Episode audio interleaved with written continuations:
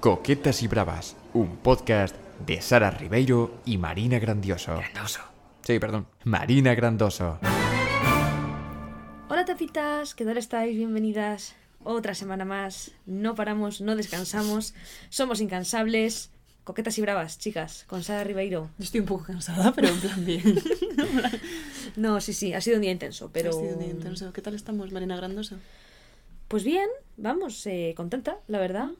Hoy creo que es el último día que va a hacer calor en lo que queda de año. ¿Para siempre? Es la sensación que me da. Sí. Hasta dentro de muchos meses puede que sea el último. El día que lo estamos grabando. Quizá cuando algo se publique haga ya un frío de la Virgen, pero. Es una opción. Pero hoy ha hecho calorcito, Se ha estado muy bien. hemos estado bien, Hemos tomado el sol. sí que lo hemos hecho. Ha estado guay. Ha estado guay. Así que yo bien. ¿Sí? ¿Y tú bien? ¿También? Yo bien. Bien también. Bien también. Bien, un poco cansada, pero bien.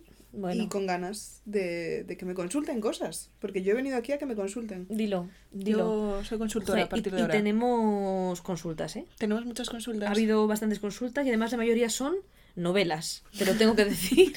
Vamos a hacer lecturas dramatizadas, audiolibro. Podemos hacer lecturas dramatizadas si crees que le puede dar chicha. Me gusta. Hoy estamos aquí para. Os pedimos por redes sociales, si no nos seguís, somos coquetas y bravas allá donde nos busquéis. En todos lados. Excelente Eh, SEO. Bueno, el, No se mejor, aprecia lo el mejor SEO. Siempre y cuando la gente busque coquetas y bravas y no croquetas. E incluso así Salimos también. salimos también. Os pedimos que en Curiosca de forma anónima nos dejaseis pues consultas sobre vuestra vida que, que igual os podemos Hemos responder a, como amigas. a arreglaros la vida. ya que con las nuestras. Bueno, tampoco se nos da. Tía, se nos da medio bien, ¿eh? Tampoco vamos a hacernos las. ¿No? Pero se nos da mejor arreglar las ajenas. Es más fácil, claro. Siempre es más divertido. Siempre, siempre es mejor.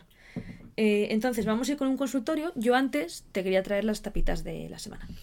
Vale, preséntame a nuestras tapitas del día de hoy. Aprovecho para decir que hay gente que nos está mandando por DM, en plan, esto lo pedimos, en plan, en un episodio dijimos, dejadnos una mini descripción de, vosotras, en plan, para ¿Quiénes conoceros. sois?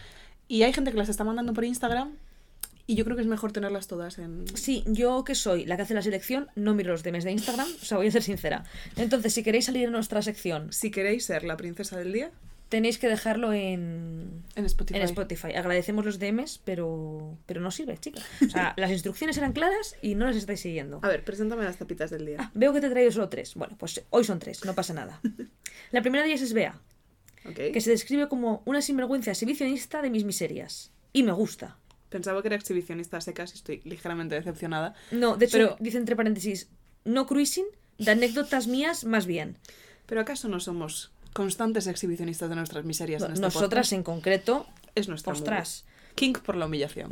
Eso es lo que tenemos. Dice, soy óptico optometrista. Ok. ¿Habéis leído bien Bea o Bea con V de ver? Ha hecho como juego de palabras su propio nombre. Es verdad que tiene gracia. Mi apodo tapita, Ratatriz, Ratatriz. de Beatriz. Es bueno.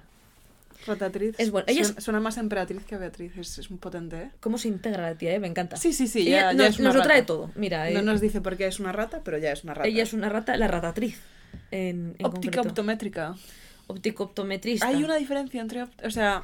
Yo, yo te diría que no, pero obviamente la pero, hay. Vea. Porque hay dos palabras. Sí, optometría. Y op- Ciencia sanitaria no médica que estudia el sistema visual, sus alteraciones no patológicas y su solución. pero qué alteración no patológica puedo tener. Tener las Tipo, gafas sucias. Una pestaña en el ojo. Es que Eh, no. No lo sé. No lo sé. Vea, cuando nos escuches, dinos qué coño es la optometría. Porque... Sí, porque lo otro lo entiendo. En plan, lo otro, cataratas, ¿no? Tener cataratas, lo entiendo. Sí, La optometría no entiendo a qué te refieres. curioso. Pero bueno, ya nos contarás más. Te traigo otra. Muy bien. Esta se llama Gaby. Tiene 22 A ver, años. Gaby es un nombre que me encanta para chica, para chico, para chique. En plan, me encanta. Tanto Gabriela como Gabriel como Gaby, me gusta un montón. Una vez tuve un crush en un chico que se llamaba Gaby y creo que el hecho de que se llamara Gaby era un 70%. ¿Sí? Me gusta mucho. Es, muy lindo. Es un nombre lindo. Tiene 22 años. Bebé. Es de Segovia barra León. Supongo que se refiere a la provincia. No me preguntes en qué. O sea, O sea, Segovia es está una en Castilla y. León. Sí. Pero me hace gracia que. Segovia, la que está en León. ¿Ok? Como yo cuando digo que soy de Santiago y después digo, en verdad soy de un pueblo de Santiago. Estudio historia e historia del arte, las dos cosas. Wow. Y paso mi tiempo en un laboratorio arqueológico haciendo un TFG de huevos medievales y el otro de autorretratos femeninos barrocos. Ok, pero ¿El de huevos medievales? Ojalá fuera un TFG de testículos medievales, te lo juro. Es que no lo va a ser. Y analizando cuadros de cómo se marcan los paquetes, de en plan cuál es la representación de los testículos en la Edad Media. Es que no lo- huevos también me parece divertido, porque seguro que hay un montón de códices y movidas en los que hay como huevos súper decorados, como los míticos en plan... Hay un montón de cuentas en internet de memes de cuadros medievales que son rollo caracoles gigantes con cuernos. Sí, sí, plan- sí, los he visto. Pues me imagino eso, como dibujos de huevos súper bizarros. Chicas, si nos decís cosas así de raras, Contexto. claro, o sea, ¿qué, qué me estás contando? ¿De un TFG de huevos medievales? O sea, explícame de qué va tu TFG. No me dejes así, ¿sabes? ¿Sabes qué me hace mucha gracia también? Eh, cuando fui a Florencia eh, con el instituto, teníamos un guía súper guay que se llamaba Pepe. Eh, digo, remarco que era súper guay porque el resto de guías que tuvimos, creo que ya lo comenté alguna vez, hablaban terrible español y nos enteramos bastante mal. Eh, especialmente la señora de... La señora que afirmaba que la guía era en español y era italiano con acento español y en un momento icónico miró al techo y dijo el techo es muy, eh, muy eh, limón y siguió con la explicación y todos dijimos, ¿qué coño quieres decir? Pues Pepe no, Pepe era andaluz y nos explicó y cuando llegó el David dijo, sé lo que todos os estáis preguntando, ¿por qué tiene un pito tan pequeño? Y dijimos, menos mal que has sacado tú el tema. Y dijo como que mm, a los artistas les daba mucho apuro, en plan, hacer estatuas con pitos grandes, porque se veía obsceno. Entonces, por eso casi todas las estatuas de desnudos, O sea, gente yo lo pene- entiendo. Es como si haces un desnudo de una diosa y le pones unas perolas gigantescas. Bueno, pero... Es como, o sea, la representación está genial, pero a la vez se me haría como muy raro una Afrodita con unos melones gigantes en plan otaku. ¿No ¿sabes? melones? en, plan, en plan personaje de One Piece. No melones, pero si lo piensas, que si todas las esculturas femeninas tienen una cadera brutal y unos culos tremendos, que era por el rollo de la fertilidad. Sí. En plan. Pero todos los pitos son pequeños. Pero qué vergüenza, ¿no? Tener ahí un rabo gigante. en- A ver, puestos a esculpir un pito, No lo sé. hazlo grande, ¿no? En plan. Ya, no lo sé. Ojalá haya gente estudiando. Bueno, es que tiene que haber fijísimo gente estudiando en plan los penes en, en la- es las que, es estatuas que clásicas. quizá Gaby, que, estu- eh, que estudia huevos, Huevos medievales, medievales. quizá, por favor, también explícanos eh, el tema de los huevos. Y por último tenemos a Yaiza, que es de Algeciras. También Tiene también 22 años. Ah, basta ya. Y estudio, dice, traducción de videojuegos. Ok. Fui dos veces campeona del mundo de kickboxing con 14 años. Eso es tan guay. Bueno, que sería con 14 y con 15. No va a ser el mismo Pero año. dos veces campeona del mundo, eso es súper heavy. De kickboxing. Eso es muy heavy. O sea, Sí, sí. Y no fue hace tanto, porque tiene solo 22. joder, es que, es que es que te tienes que pegar con muchísima gente para llegar a este Sabía que te iba a gustar. Sí, sí. Y dice que es de las que hace powerlifting, aunque no tiene la rodilla rota. Uf, Mi niña, uf, perdona. O sea, suena- ánimo. Suena jodido. Eh, qué fuerte lo de o sea, es que como persona que nunca pasó de competiciones autonómicas, yo mi máximo top en karate fue tercera de Galicia y un año que no se había presentado mucha gente, la verdad. No, no, está dos Campeona veces del mundo, del dos mundo. veces. De su categoría, entiendo, con 14 años. Tu pero... coño. Tu coño, Yaiza de Algeciras. Una vez, esto creo que no lo conté nunca, eh, en karate eh, nos conocíamos mucho entre nosotras, pero siempre pues había una competición a la que competías con gente que decías, no, no sé quién eres. Y justo antes de una competición, o sea, yo competía en kata y en kumite, que ya lo he hablado muchas veces. Kata es hacer una exhibición y kumite es pegarte, que es lo más parecido a boxeo, pero distinto. Pues justo antes de una competición de kumite, yo tenía delante una chavala que me empezó a decir que estaba muy nerviosa, que no debería haber, haberse apuntado a ese campeonato, porque es que ella lleva muy poco tiempo haciendo karate. En plan, ella llevaba, y me dijo, como dos o tres meses. Y yo dije, hostia, ¿Qué haces aquí? ¿te has metido a competir llevando tres meses solo entrenando? O sea, yo que llevaba desde los tres años y medio. Y ella, no, es que de verdad me da mucho miedo porque es que yo nunca he hecho esto. Entonces, joder, es que prácticamente no me sé ni las reglas y me apuntó mi entrenador y yo en plan de, tía, no. O sea, yo literalmente le, le dije, no explícitamente, pero le dije, pactamos el combate. En plan, no te preocupes, en plan, joder, si llevas tres meses y no sabes hacer nada y es que va a ser una mierda de combate, en plan, no te voy a pegar. En plan, es que me parecería un abuso. Bueno, la puta paliza que me metió, la muy zorra, que nunca dijo que llevaba 15 años haciendo kickboxing y MMA. Y dijo que llevaba tres meses haciendo karate. Pero las patadas, las patadas las metía. Y yo en plan de, ay, pobre, voy a hacer para que pase. Hostia, qué paliza me metió, de verdad. Siempre me acordaré de ella. Un poco jugona, ¿eh? ¿Cómo me dio toda la pena del mundo? Un Y poco después, pues jugona. nada, MMA. Y a patada limpia. Y yo, tía, estaba en tu equipo, estaba pactando. No se pactó nada, me, me mató. Lo siento. Espero que no hagas esto, nuestra amiga de kickboxing. Pero sí, sí. Es curioso, qué fuerte, qué guay. Pero estas son las de esta semana. Muy bien. Muy me han jovencitas. Muy jovencitas. jovencitas.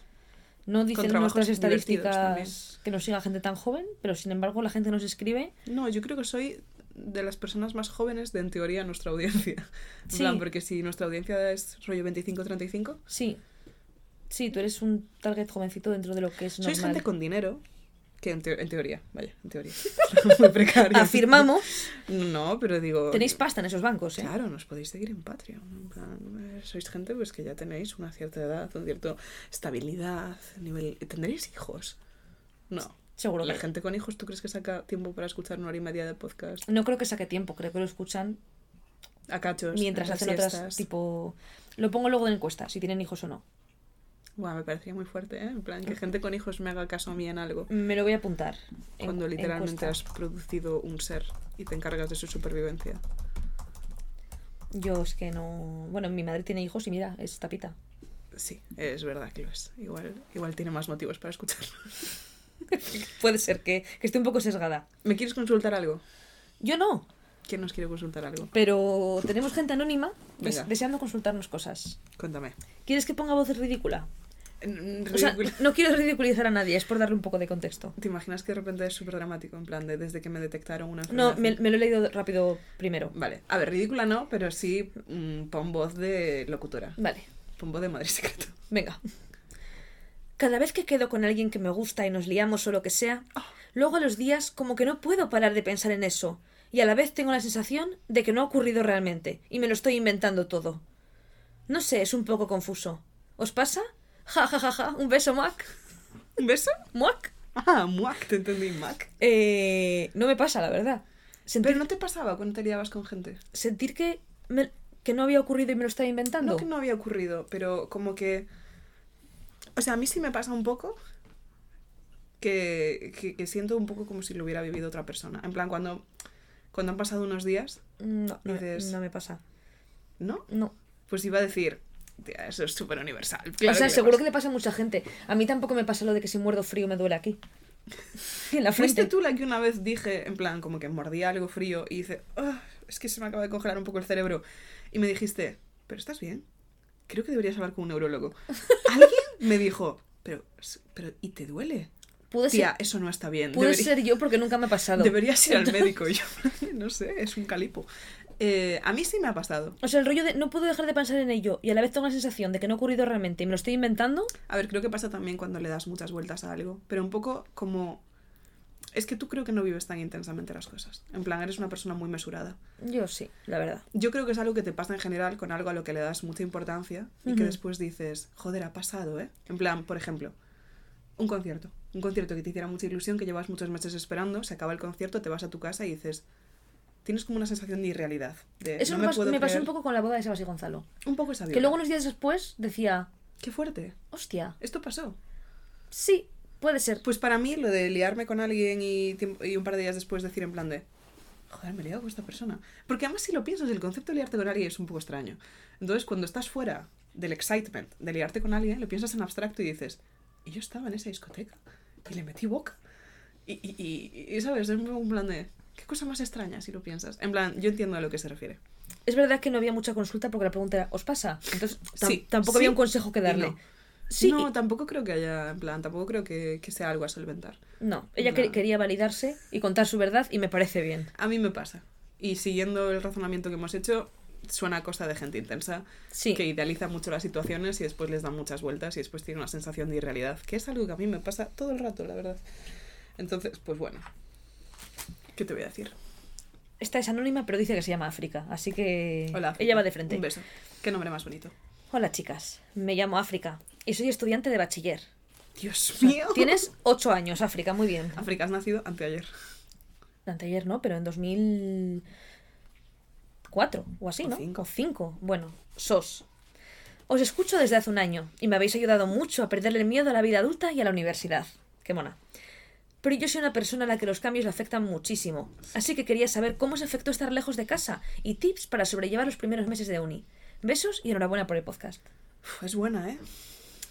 Yo es que nunca he sido, o sea, siempre he sido bastante independiente de mi casa. Esto lo hablamos alguna vez en algún episodio, que yo cuando me he ido de campamento, yo cuando he viajado, yo cuando he tal, no he sido una persona que lo pasase mal. Entonces yo realmente cuando me vine a la uni, además yo creo que el primer año precisamente es cuando vienes como súper emocionada y ni siquiera te da tiempo a echar de menos tu casa porque estás tipo... ¡Uh! Sí. Iré a Capi este fin de, en el caso de que vengas a Madrid. Jamás Em, he ido a Capi. Nunca, ni en primero. Para el concierto de Dodi. Fui a Ah, es Capi, verdad, me acuerdo de Que eso. es un motivo rarísimo para ir a Capi. Yo fui, yo debí de ir dos o tres veces, pero en primero sí que fui algunas veces. Nunca. O sea. Pero no sé, o sea... Pero es que mi entorno no ha ido tampoco. O sea, yo me atrevería a decir que Almudena igual ha ido una vez, pero no me suena. Iñaki creo que no ha ido. Luisa creo que fue una vez. Nosotros, a Porque ver, venía una amiga de fuera y le hacía ilusión. por la uni, tipo...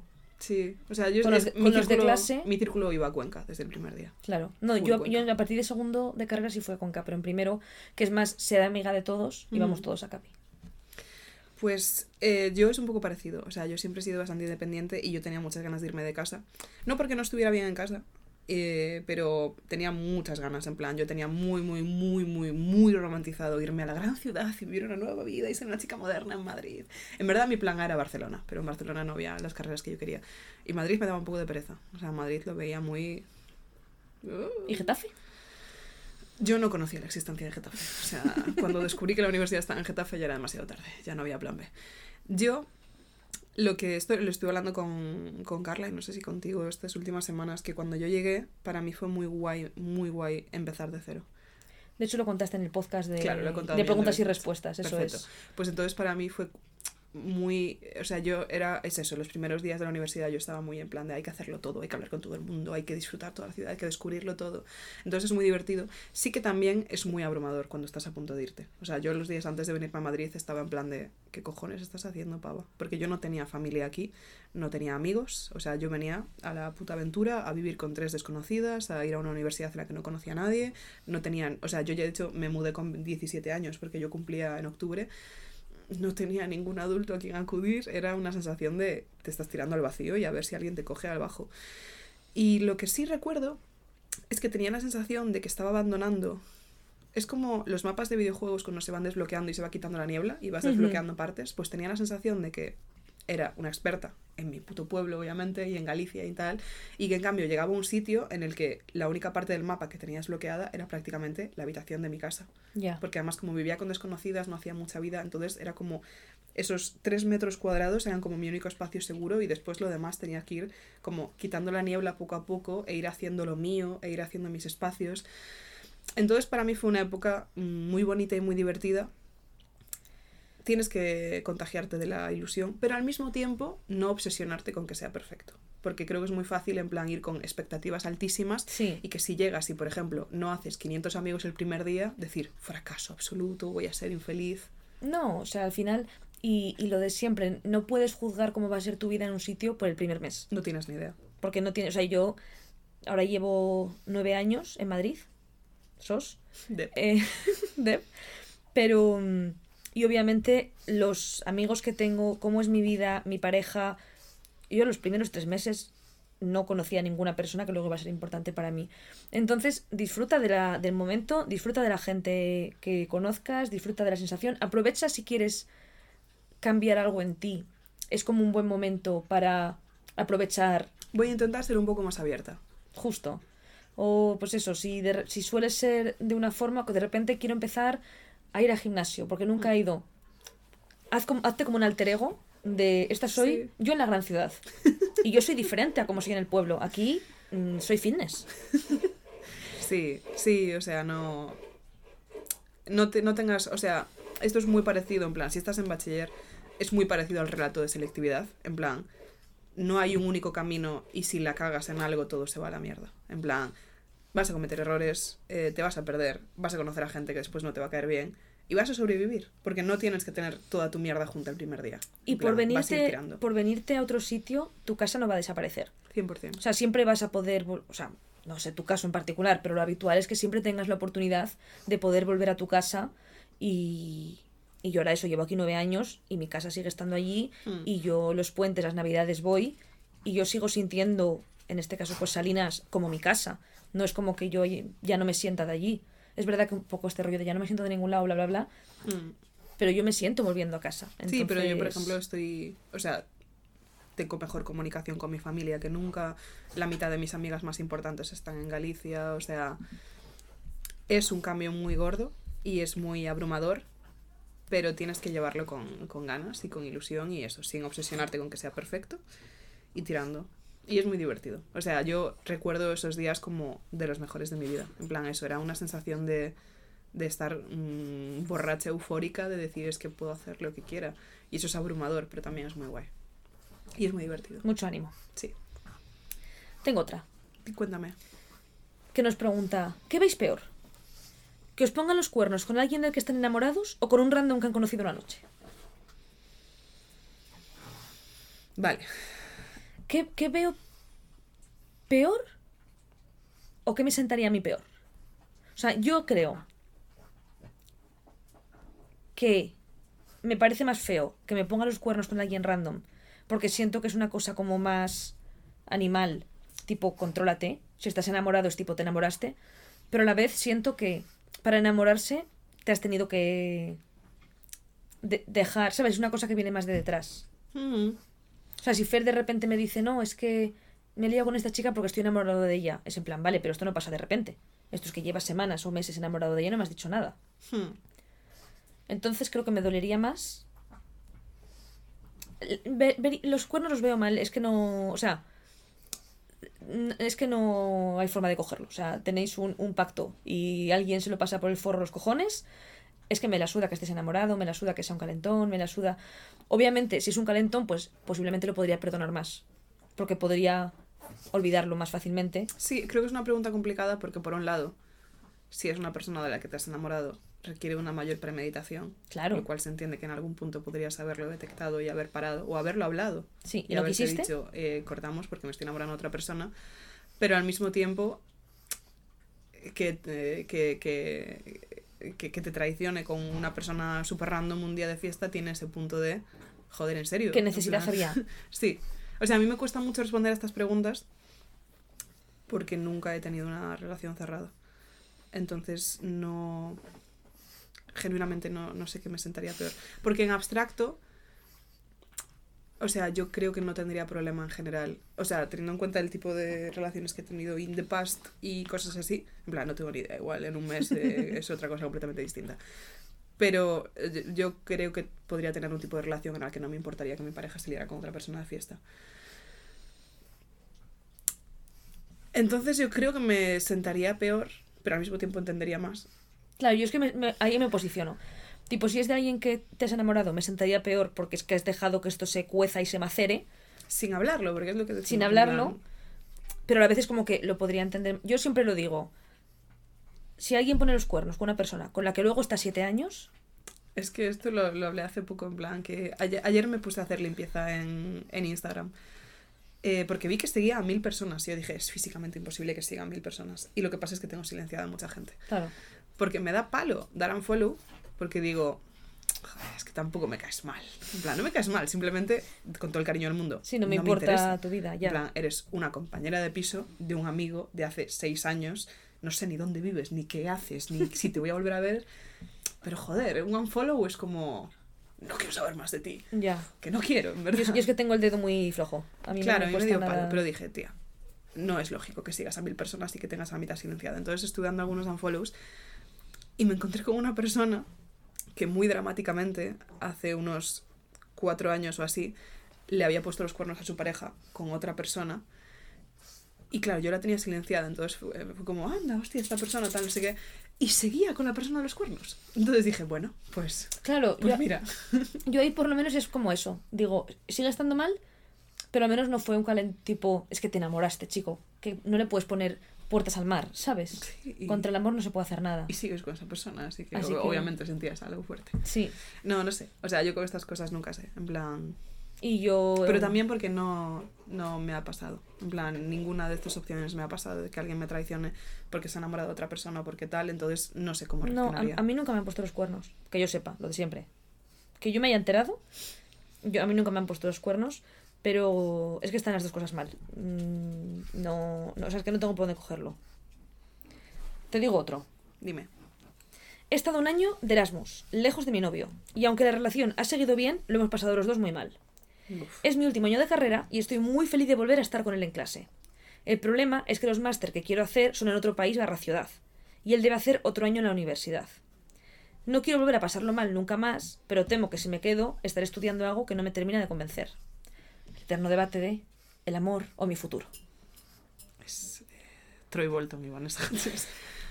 A ver, como amiga, lo lógico es decirte tu futuro. Sí. Sí. Lo cual es muy cruel, y yo estoy ahora mismo con mi novio medio lejos y estoy triste. Pero es que me parece muy fuerte la idea de hacer un máster que no te interese cuando hay otros que te interesan. Por tu... O sea, yo soy de la opinión de que realmente si los dos estáis convencidos de la relación y los dos trabajáis en ella y los dos estáis activamente en esto, podéis aguantar otro año eh, a distancia, aunque sea duro, aunque sea tal. Pero siento que el hecho de no hacer el máster que tú quieres es algo que te puedes arrepentir un montón. Hmm. O sea, dejar pasar una oportunidad que es buena para ti. Sí, porque si lo tienes claro además, o sea, porque no es un... A ver, podría hacer otros... Joder, me mola un poco más el otro, pero si estás diciendo en plan del que me gusta es ese y los otros es que no me gustan. Girl, Priorízate. sí. Y si tienes que estar con tu novio, vais a seguir y te va a estar apoyando y cuando acabes el máster os vais a ir a vivir juntos. También me siento un poco hipócrita, en plan, sé que aquí tú tienes más tal, porque no sé cómo de jodido estar con alguien a distancia, ¿sabes? Ahora mismo estoy en plan de, tía, pasa de tu puto novio y vete a otra ciudad. No, a ver, sé es- que es muy jodido. Es muy complicado. Yo cuando estuve con Javi, que Javi estaba en Asturias, es complicado. Pero a mí, Pero es como si tú te hubieras vuelto de Madrid a estudiar otra cosa que no te gustaba tanto en Asturias. Claro. Por estar como cerca de él. por estar con una persona que es que lo siento, pero es que la relación se puede acabar. El máster. el máster en mi caso no se acaba. No, pero sí, o sea, yo creo que eso, que tienes que fijarte un poco en qué es de lo que más te puedes arrepentir y al final no te vas a arrepentir de haberte estado lejos de tu novio. Igual te arrepientes un día, una noche que estás triste. Pero a nivel vital, o sea, tu yo de dentro de 10 años va a decir, joder, yo quería haber hecho ese máster. Ya. Pero es complicado. o sea, No, a ver, obviamente Sí, es, sí, es sí. muy complicado y a, y a mí si me pasase a mí... Si ahora, por ejemplo, cuando Fer vuelva en junio, de repente a mí me surge una oportunidad de la leche un año en Barcelona, sería complicado para mí elegir. Porque digo, joder, acaba de llegar él y tengo que irme yo un año. Depende de cuánto dinero me ofrecieran, la verdad. Eh, seamos sinceros. Estoy dispuesta a negociar. No, y sé que Fer también. O sea, sé que Fer si tengo una oportunidad realmente muy buena, Hmm. si realmente coquetas y bravas explota y nos dicen, no, es que tenéis que estar un año por algún motivo en Barcelona Si grabando... nos meten un patrocinio en Chile, Claro, nos tenemos que ir a Chile a hacer el a podcast. Colombia, pues... O sea, que es complicado 100%. Que yo si fueses amiga mía te diría, tía, haz el máster, Yo 100%. te diría 100% eso. también. De hecho, te diría que le jodan a tu puto novio. Bueno, yo, igual es un chaval encantador. Sí, Yo sí, le sí, diría sí. Que, te- que le jodan. No, yo sé que, que lo diría por casi todos los novios de mis amigas. Menos Fer, que es el mejor. Un besito, Fer. Un beso, Fer. Va con mucho retraso. Bueno, algún día escucharás este podcast. Venga, esta chica nos dice. Bueno, he asumido que eres una chica, perdona. Hola, guapas. Os oigo desde Peripol y Mujer Brusa. Espero que seas una chica, porque ¿de qué vas diciendo hola guapas? Sí, nos escucha bien. Llevo tres años con mi novio, que era mi mejor amigo desde hace 10 años. Wow. ¡Wow! Y tenemos una relación increíble. Y un perrito. No. Estoy feliz. Muy bien. Dice. Pero ¿Qué nos consultas? El tema del sexo está un poco apagadete. Vaya. No es que no lo hagamos, pero siento que no tiene muchas ganas de innovar y que cada vez que vamos a hacerlo es como un poco porque toca y no con tantísimas ganas como antes. Se nota bastante que cuando vamos de viaje lo que se nos apetece más. Así que la pregunta sería, ¿cómo se os ocurriría mantener la chispita con una persona con la que convives y sin que te arrolle la vida y la rutina por delante? Un beso, reinas. Sí que es una chica, yo creo.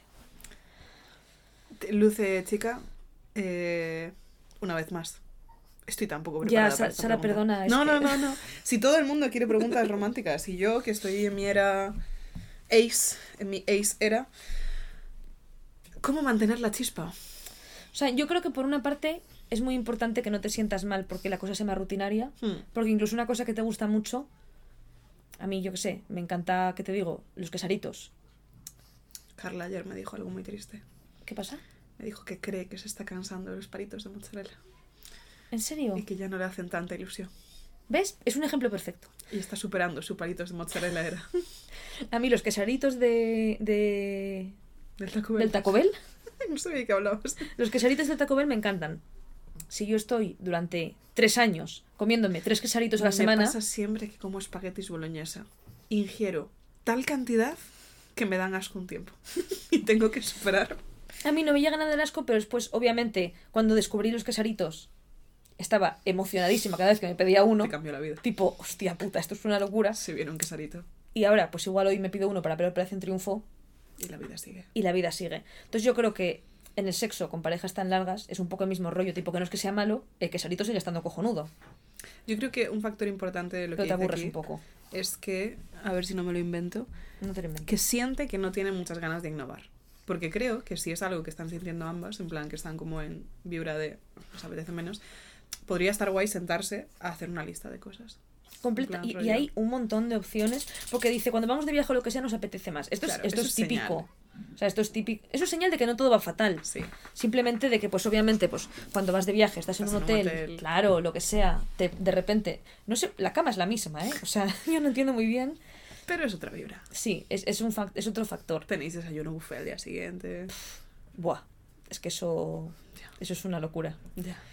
Pero sí, o sea, yo creo, pues lo de siempre, esto es un rollo de respuesta, pero comunicación y preguntarle si eres tipo, ¿a ti también te aburre un poco el sexo que estamos teniendo?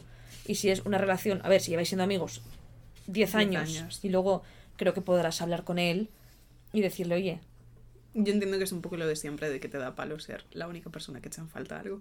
Y que de repente te diga, no, yo estoy de puta madre. Y tú, ah, bueno, pues nada. a ver, entiendo que es, Pero- que es eso, porque si dice que él no tiene ganas de innovar, Es que no dice que él no tiene, dice, siento que no tiene muchas ganas de innovar. claro, pero no lo sabes. Con lo cual puede ser súper subjetivo. Pregúntale. En plan, soy la única que está, y igual estáis all in this together, o igual no, o igual lo que sea. Pero incluso aunque sea que igual no, pues podéis hablarlo y llegar a, a cosas intermedias. O sea, creo que es normal que cada persona se sienta más a gusto o menos a gusto con cierta rutina. Yo, por ejemplo, hay cosas, no a nivel sexual, pero a nivel de vida normal, que sé que Fer no le importaría hacer todos los días lo mismo. Y yo igual, ¿sabes? O pasarnos un fin entero en casa viendo series y yo, si estoy 24 horas en casa, me empiezo a agobiar. Y sé que a él no le pasa.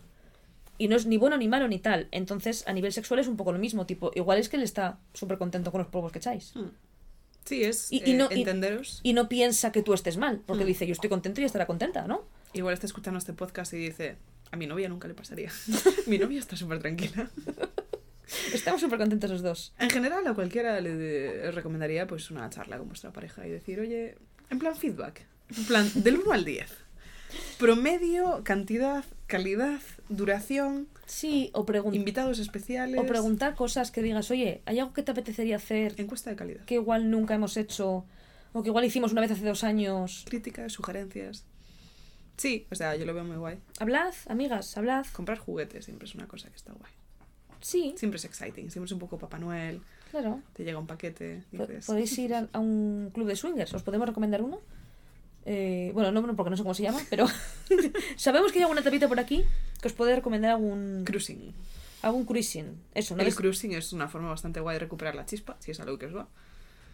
Sí, Eso podéis ir a follar a un matorral. Literal, esa trama era la trama de un capítulo de Los Simpson. ¿En serio? Sí, o sea, yo jamás referencio a Los Simpson, no soy ese tipo de millennial. Pero justo en esto me llamaba la atención porque era como una cosa muy, muy poco mm, PG-14 o lo que sea Los Simpson. Sí. Y era una trama de que Marge y Homer como que habían perdido la magia, que es algo que se nota a lo largo de la serie, la verdad, es una trama recurrente, no diría que son la pareja más fogosa, pero como que descubrían, es que la trama iba li- li- literalmente sobre la libido de Marge y Homer, y descubrían que les ponía a hacerlo en sitios en los que les podían pillar. Y la cosa acababa con que prácticamente les pillaban porque lo hacían como en un campo de minigolf. no sé si alguien va a recordar este episodio. Igual me lo estoy inventando por ¿Te completo. y imaginas? soñé Lo soñaste un día y... Yo te juro que lo recuerdo súper vívidamente, porque además como que eh, tenían que salir corriendo por algo y acababan como en medio de un partido de béisbol y hacían la mítica broma de en plan de cosas estratégicamente puestas para Sí. taparse y tal. Y, y la cosa es que eso, descubrían que el cruising era la solución a... Sí. Volvió la chispa. Recomiendo ese capítulo de Los Simpson ponérselo casualmente, en plan de me apetecía un montón Ver ver este temporada 16, capítulo 2 Sí. y que diga Iros por ahí un- al coche. A un campo de minigolf. A vigilar murciélagos. a, lo que, lo que os surja. Venga, en este puedes contestar, tú también. Ah, por fin. Esto es- no, es, no es romántica. Ahora que sea súper depresivo. No, no, no. Dice, una de mis amigas más cercanas tiene una pareja estable. Tengo amigas. Y ¿Ves? tienen parejas estables. ¿Ves? ¿Ves? ¿Ves? Sí Te dije que, que podías ser tú. Un día necesitaba un favor y ella no estaba, así que su pareja me ayudó. Y desde ese momento siento que se está portando raro. A veces me digo a mí misma que estoy exagerando o viendo cosas que no están pasando. Pero siento que ya no me dice tanto para salir o me está evitando. Entiendo que su amiga. O sea, que su amiga se ha puesto celosa porque su novio le ha ayudado. Yo entiendo que la trama es... Mi amiga está rara desde que su novio me ayudó en una sí, cosa. igual pues yo qué sé, tenía que ir a su casa a cambiar una bombilla. Claro, es que depende tanto de cuál fuera la cosa. Claro, es que nos hace, nos ha dado poco contexto. Claro. O sea, Claro, si la cosa era sacarte un tampón, por ejemplo, pues yo igual también diría, buf. No- si es una urgencia y alguien tiene que hacerlo. No, pero aquí sí que, por ejemplo, em, no digo que sea este caso en absoluto, pero sí hubo un discurso en TikTok hace como un tiempo que era, eh, bueno, es que TikTok a veces es la cosa más rancia y está pues eh, la falange en forma de Gen Z de 15 años estadounidenses diciendo, si mi novio mira a otra tía, le arranco los ojos. Y sí había un discurso de, jamás dejaría que mi novio acompañara a otra chica a casa. Y muchas chicas diciendo, hombre, yo prefiero que la chica llegue bien a su casa Y que mi novio la acompañe. Y gente diciendo, pero es que es mi novio y no es su papel hacer eso. Y es como, pero es que tu novio es, es- es una persona antes que tu novio. O sea, este no es. Es que. Y esto me parece algo parecido. O sea, de nuevo. No tengo tenemos ni- contexto, No tengo ni claro. idea de qué te ayuda a hacer su novio. Yo entiendo que es algo inocuo. En plan, necesitaba pues una fotocopia y le hablé a él. Yo creo que habría que como darle una vuelta al papel que tiene tu novio en tus relaciones con tus amigas, a cómo ves las acciones de tu novio, a si te raya absolutamente cualquier interacción de tu novio con una mujer. Sí. Depende de tantas cosas. Es que es, es difícil darte consejos sin tener contexto. El consejo más genérico sería de nuevo habla con tu Habla amiga. con ella. Igual no, si te da cosa, igual no directamente tipo, oye, ¿estás celosa de que tu novio me haya ayudado a... ¿Qué pasa, zorra? ¿Te ha parecido mal, eh? ¿Te ha parecido mal? ¿Te has picado, eh? ¿Te has picado? No, pero... eh, te noto rara. yo además soy experta en pensar que la gente se ha enfadado conmigo. Es verdad. eh, Siempre. O sea, si he tenido alguna vez, si he interactuado alguna vez con vosotras, es muy probable que alguna vez haya pensado que me odiáis. Fijo, fijo, fijo, fijo. Em, entonces, eh, en mi caso, yo vería factible que me lo esté inventando. No digo que te lo estés inventando, pero No es, es muy probable que, que sea una sensación subjetiva tuya y solo lo vas a descubrir o no si hablas Hablando. con ella. Si hablas con ella y ella te dice, no, No, no. se queda siempre ¿Qué va a pasar? ¿Por? no por. Tendría que enfadarme. Ahí igual, dices, igual se ha picado. "Mm". Igual se ha picado. Esta otra que tengo... ¿Qué le a pasa? ver, yo te la voy a decir. ¿Vale? Me preocupo. Esta persona dice, me abruma el concepto de trabajar hasta los 65 y luego 15 o 20 años de jubilación y luego te mueres. Como que se me hace bola, no puedes ser un perro y ya guau guau sin preocuparse de trabajo, comida, ropa.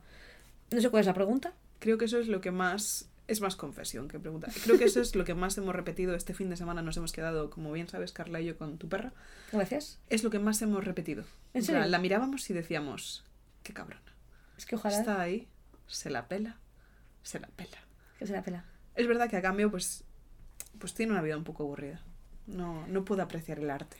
Pero como ella tiene dos minutos de recuerdos, no se aburre. Ya, Ya. Pero no, no, no puede pedir al Taco Bell. eso es una putada. No... Pero puede pedirte a ti comida cuando tú has pedido al Taco Bell. Ya. Puede Y, y- y lo hace. ¿eh? Y lo hace, la tía lo hace. Sí, o sea, yo entiendo 100% la vibra. Eh, como decía Rigoberta Bandini, yo quisiera ser perra. Pero no somos perros. A cambio, pues nada, eh, tenemos la poesía. Dilo. Disfrutamos de los atardeceres. Los perros son literalmente daltónicos. No creo que se den cuenta. Eso ¿Has sí. probado hacerlo del filtro de TikTok? No. Había un filtro de TikTok que está hecho con los mismos colores que los perros ven, porque Sí. son daltónicos y no detectan tal. Y muchos dueños se han dado cuenta de que las cosas favoritas de su perro es porque es lo único que les brilla.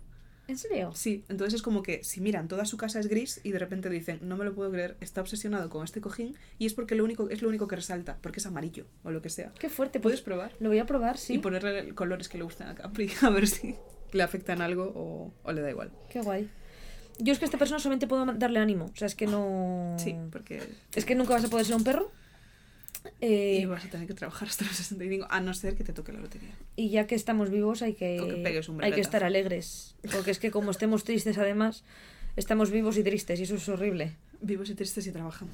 Claro. O sea, por lo menos estar alegres. Eh, no nos queda otra. No, yo le deseo muchos ánimos, porque es lo que hablamos siempre, la movida de trabajar y no tener vida. Pero después de vez en cuando eso, nos comemos un borrito. Se ve Es el que, yo, es que yo igual pido al Taco Bell, ¿eh? Estás valorando, Sí. Sí. es una opción. ¿Tú querrías algo? Tal vez. Puede ser. No tienes Puede que decidirlo ahora. Son las siete y media solo. Tenemos tiempo. Son las siete y media, pero como es noche cerrada, Claro, es que estoy súper desconcertada. Yo, yo ya estoy tipo... Cenamos, ¿no? Yo ayer, que era domingo, acabé el día con Carla, cuando nos despedimos. Bueno, no, cuando nos despedimos. Sí, cuando nos despedimos de ti. Eh, Era prontísimo. Eran como las cinco y media de la tarde. Sí. Pues yo dije, ya, Hasta, aquí, ¿no? ya me sobra. Llevo todo el día fuera porque he estado, me he ido a tomar algo a un bar, después hemos ido al parque, hemos estado jiji jaja, he hecho kombucha en casa, en plan, hemos estado con la perra. Yo ya, ya Ya está. Hemos cenado, nos hemos divertido. A la puta cama, colega. Pero eran las 7 de la tarde. Y a mí se me echó encima el mundo. Pues como ahora, que yo estoy tipo, bueno, ¿no? Un Taco Bell y a dormir. Sí, Y no, son solo las hay que esperar a las 10 a ver Operación Triunfo. Hay que esperar a las 10 a ver Operación Triunfo. Bueno, yo sí. Vale, pues sí que hay. Vale. O sea, por si colaba una malla. o sea, si tú no quieres, no. No, no, no, yo estoy. Yo lo iré decidiendo a medida que se aproxime la hora. Eso es, no es obligatorio. Puedes ir a tu casa, descansar de mí y luego volver, si quieres, ¿sabes? En plan, no tienes por qué quedarte aquí. Valoro. Yo igual me, si hay- me quedo editando clips. Si hay burritos de por medio, lo valoro incluso más. Vale, esta otra persona nos pregunta, ¿cómo me desahogo sin hacerle traumadumping a mis amigues? Me hizo mucha gracia como has dicho traumadumping, porque además no acaba en P, pero lo has hecho muy Dumping. gracioso. Disclaimers, y sin pagar un psicólogo, que me faltan euros. Y preferiría no llorar por internet.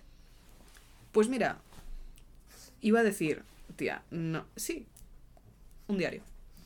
Ah, Parece una tontería. A mí me ha ayudado muchísimo. O sea, porque yo, eh, yo tengo mucho la sensación todo el rato de hacer traumadumping a mis amigas y me agobia mucho y me agobia pensar que soy una carga y que tal. Sé que no lo soy, sé que mis amigas me quieren, pero cuando estoy mal, no me sale pedir ayuda. ya. A no ser que sean cosas muy puntuales. Pero tú lloras por Yo internet. lloro por internet, pero también me siento mal por llorar por internet. Porque digo, joder, vaya puta ridícula, en plan, y por encima la gente que te sigue se va a comer toda esta chapa, tal, no sé qué. Entonces yo tengo una libreta que es la libreta de los dramas, que es una libreta que, por suerte, buena señal, llevo teniendo desde mm, principios de 2020. Vale. Y es una libreta que solo uso cuando estoy a punto de petar. O sea, cuando estoy a punto de mandarlo a la mierda todo. Una página más. Lo cual es divertido, porque es una libreta en la que siempre estoy triste. Tú abres cualquier página y yo estoy mal. Cuando lo encuentren tus nietos algún día. ¿Cómo estaba el 18 de marzo? Mal. ¿Cómo estaba el 5 de junio? Mal. ¿Cómo traumada. estaba el 30 de septiembre? Fatal.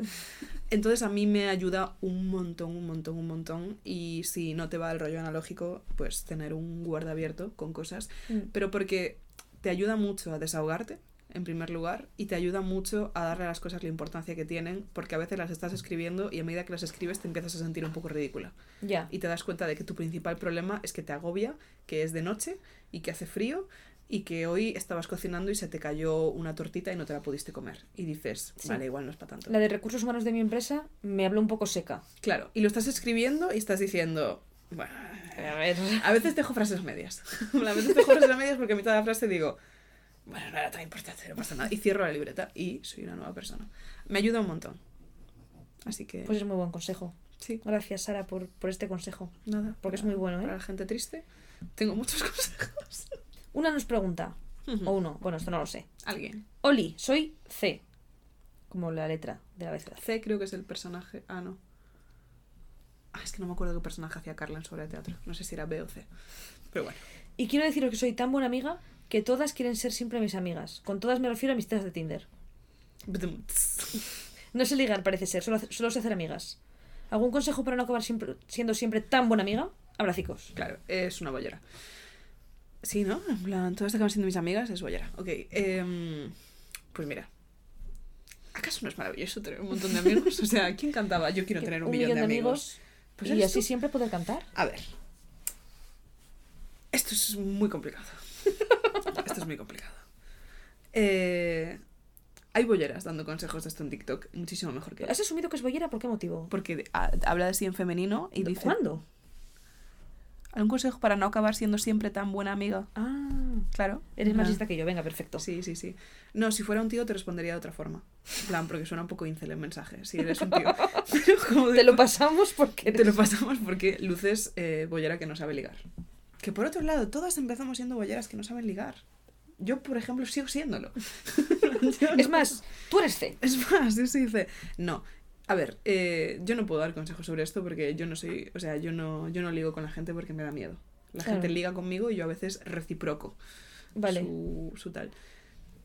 Tienes que escaparte de... A ver, es fácil ligar con chicas porque es fácil decirle cosas bonitas a chicas porque está muy aceptado socialmente, pero es difícil que eso se distinga de la amabilidad. Claro. Yo si a un tío hetero le digo, qué guapo estás hoy, ese tío está pensando, esta quiere follar. Ya. Porque no está tan establecido. No, entre chicas hay códigos. plan, Claro. Yo, yo a mis amigas le digo, estás buenísima, te amo. Sí. Y no quiero ligar O con en plan ellas. de, eh, Dios, me muero, lo bien que te queda ese vestido. Es la diferencia entre decirlo en plan de, eh, qué guapa estás, y decirlo ligando. Que no voy a hacer ahora mismo. A me ver, da ¿cómo, lo dirías? No, yo no hago esas Tú cosas. dirías, qué fea estás, hija de la gran puta. ya me jodería tener esa cara de mierda. Pues mira, así te sales, porque no van a pensar que quieres ser su amiga. Es lo que hace Sara. Sara lo que hace es insultarlas. Claro, yo eh, vacilo a la gente y así no hay duda. Los tíos heteros no lo terminan de entender, pero con tías he tenido un ratio de éxito mucho mayor que con hombres, así que tienes que escaparte del, ay, qué mona estás, qué bien te queda este pintalabios. Tienes que ser un poco más directa. Y tienes que ser un poco más, en plan, creo que es muy importante darle aire, en plan, hacer un ligero silencio después de decirlo. en vez de, ay, qué mona, decir, qué mona. Y quedarte mirando fijamente. Hmm, En plan creepy, un poco, en realidad. Sí, exacto. Es que para ligar con tías tienes que ser un poco creepy. Porque si eres una tía, si eres un tío, es que ni me escuches porque me das asco. Pero si eres una tía que quiere ligar con tías, vas a tener que ser lo que tú consideras creepy. Porque si no, es muy difícil que otra tía entienda que estás ligando con ella. Porque parece que estás siendo maja. Claro. Pero al mismo tiempo te digo, o sea, si genuinamente tienes un montón de citas con chicas y todas quieren ser tus amigas, es porque they were not meant to be. O sea, Claro. Y porque eres una persona encantadora. Sí, sí, o sea, yo eh, he, tenido, he tenido dos citas Tinder con chicas. Una es. Bueno, no quiero hablar de eso. La verdad. Debería haber dicho que solo he tenido una. Y otra eh, me hice muy amiga de ella. Y yo fui un poco, en plan, porque, o sea, le mando un beso desde aquí si lo está escuchando y se da por aludida. Eh, yo fui, porque, a ver, me pasó una cosa que no me suele pasar, que es que a mí se me da súper mal ligar por Tinder, porque, de nuevo, ¿is this TDAH? Puede ser, me aburro enseguida. O sea, Ya. veo una conversación y digo, joder, e igual en persona, y siempre me tengo que recordar, que seguro que en persona no me pasaría. Pero ah, es que te juro que, que ver la app es que tiene energía de tienes que responder a este email. Ya. Y es como, es que no quiero responder a este email, chico, de verdad. Total, que una vez, justo empecé a hablar con una chica que me tenía una vibra súper guay, de ser una persona súper guay, y dije, joder, qué maja. Y es como que intercambiamos tres frases, en plan de, ah, ¿qué tal, tal, ah, qué guay, tal, no sé qué, ¿qué te dedicas, tal, no sé qué. Y me dijo, oye, quiero ir a ver esta, expo- esta expo el jueves, ¿te apuntas? Y yo dije, hostia, porque es como, ah, que no estamos jugando a Tinder. En plan, esto no es, en plan, no eres una interfaz creada por IA, esto no es un videojuego de ligar con waifus, eres una persona real y, y- y vamos a quedar. Y dije, ¿por qué no? Hagamos locuras, quedemos con esta persona con la que estamos hablando para quedar. Y quedamos, y estuvimos tomando algo, y fue como súper entendido desde el principio que nos llevamos súper bien. Y no hubo ningún momento de duda, de tensión, de, ay, qué incómodo. No, desde el momento fue como, es que he nacido para ser tu amiga. En plan, somos almas gemelas. eh, iba a decir analógicas, en plan, ¿cómo se, dice, cómo se dice cuando algo es no romántico? En plan, eh, platónicas. Ah, ¿Analógicas? ¿analógicas? Iba- casi digo robóticas también. Sí, pero y, y pues nada, o sea, es que por un lado sí creo que es muy probable que sea un fallo tuyo, porque es un fallo que tenemos todas las mujeres, pero por el otro no pasa nada. En plan, amigas, ¿qué haces? ¿Para qué quieres una novia? Y esas amigas tienen más amigas, sobre todo si son bolleras. sea, esas amigas tienen más amigas bolleras y tienen ex y tienen de todo y ya conocerás gente, pero no, no pasa nada. No pasa nada. O sea, sería mucho peor si quedaras con gente y no tuvieras química con nadie y todas las citas fueran incómodas y dijeras, Dios, es que odio esto, pero... sí, sí, el problema es que todo el mundo quiere ser tu amigo. Claro. O vas más a saco que sé que es terrorífico y yo jamás lo haría, pero porque soy una pussy, o asumes que tienes que seguir quemando cartuchos, que no es quemar cartuchos, es conocer gente guay hasta que encuentres a alguien con quien tengas esa tensión y con quien digas, Hmm. estoy un poco nerviosa. Igual no eres una amiga. Bueno, yo en una cita eh, me puse tan nerviosa una vez que te juro que me olvidé de cómo se echaban los cubiertos y estábamos comiendo y me quedé mirando fijamente el tenedor y pensando, ¿lo agarro siempre con esta mano? ¿Y, y, y con qué mano lo agarra la gente normalmente? Y, y se sentía la cita de la sirenita, Sí. peinándose con un tenedor. Pues yo como cogiéndolos como si fuera la primera vez que veo un cuchillo en mi vida y yo asintiendo al mismo tiempo a lo que ella me decía, en plan, ah, pues, y yo, ah, sí, y yo pensando, eh, ¿qué, qué está pasando? ¿Qué estoy haciendo? Eso es la señal de que, de que hay, hay algo ahí. Es cute. También es que es muy difícil. Es que una vez yo estaba ligando con una chica que me gustaba mucho y, y como estaba en mi, en mi era de ser una salvaje, en plan, yo estaba en mi pic, yo Reputando. El, mundo, eh, reputando el mundo a mis pies. Todo me iba bien, todo me sonreía, yo estaba magnética. La gente me paraba, a madres de amigas me cogían y me decían, pero estás muy guapa, en serio, brillas. Y yo decía, es que es verdad. Pues como estaba en ese punto, que no se volvió a repetir nunca más, por cierto, yo quería dejarle claro a esta chica que me gustaba. Entonces dije, le voy a tocar la pierna.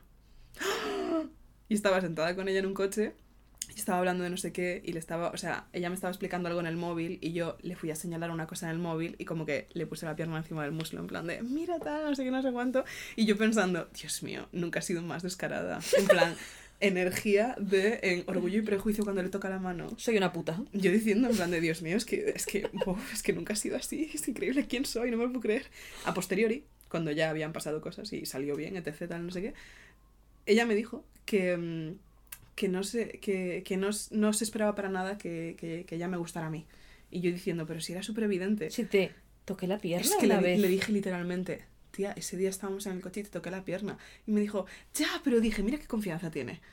Esta tía tiene cero interés en mí porque está aquí tocándome la pierna en plan, como si fuéramos amigas. Y yo diciendo, es que lo voy a dejar, lo voy a dejar.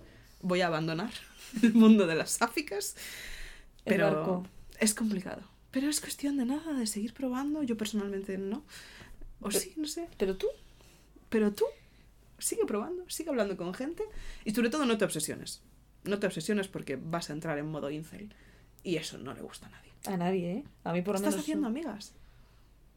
Qué bendición, Qué bendición. qué bendición. Marina no querría, pero No, yo. Es que yo no estaría quedando con gente por Tinder. yo O sea, es que qué horror. yo lo hice. Yo, no, yo, yo lo hice en una época. Y quedé con, con chicos y.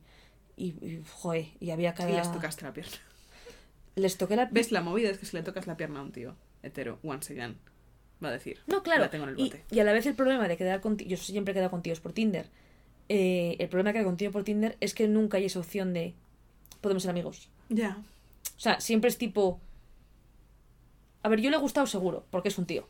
Entonces, Es que es horrible, pero es así. no, no, o sea, yo no lo digo en plan chulita, yo y cualquiera. No, no. O sea, Es que así funciona la socialización entonces es un poco un tema de.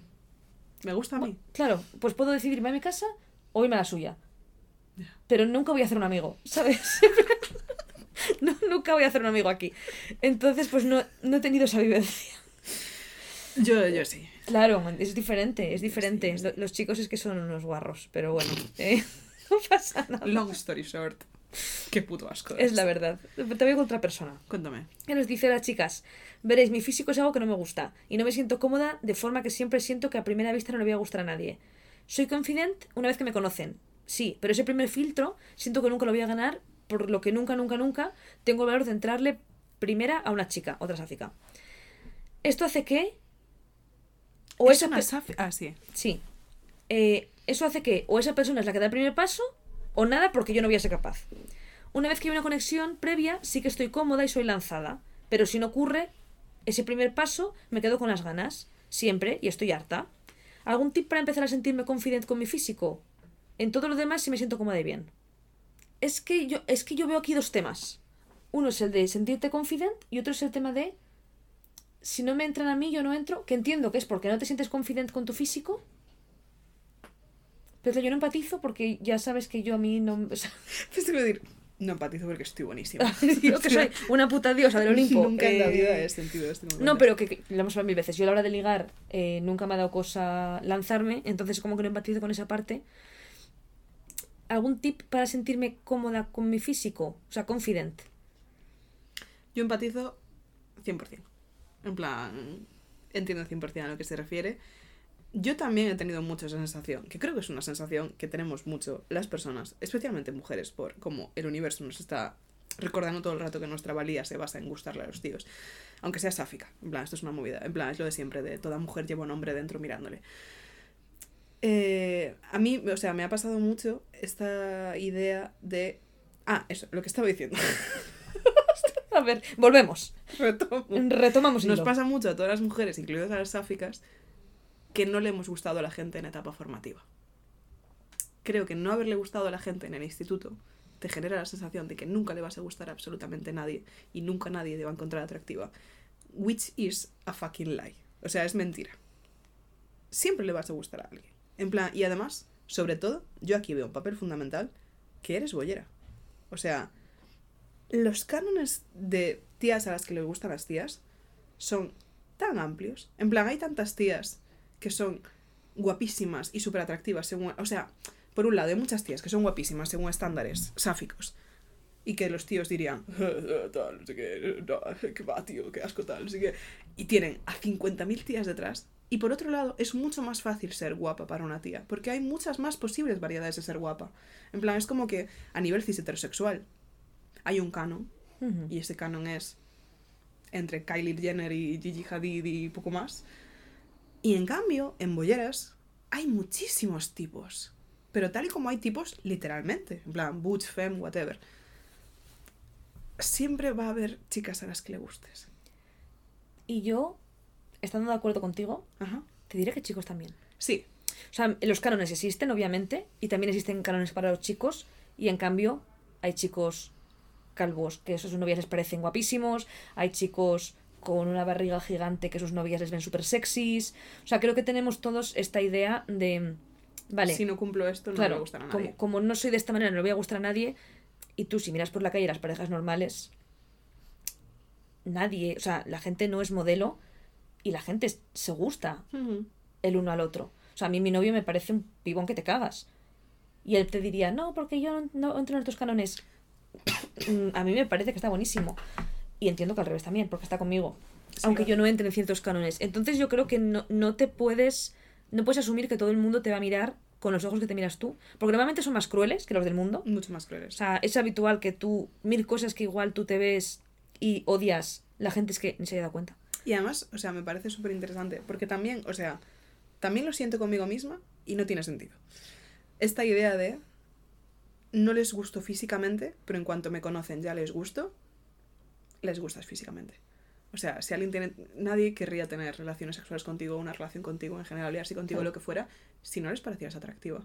Claro. En plan. Ah, Es verdad que hay gente que valora más el físico y gente que menos. No, y hay gente que gana mucho más cuando les escuchas, pero. Des- desde luego. no es tanto porque tu personalidad sea más guay que tu físico y tu físico era una mierda, pero de repente, bueno, eres maja, así que bueno, tal, sino por lo que proyectas y por la seguridad. O sea, una persona con seguridad en sí misma es extremadamente atractiva. Siempre. Entonces, en este sentido, en plan, O sea, mira a Tangana. Es extremadamente atractivo. Pero es. tú le has visto la cara. En plan, no es tan guapo. Pero porque es el rollo. O sea, y aquí. mm, de verdad. No te rayes. es todo lo que te puedo decir. No te rayes porque. Al final es todo súper subjetivo.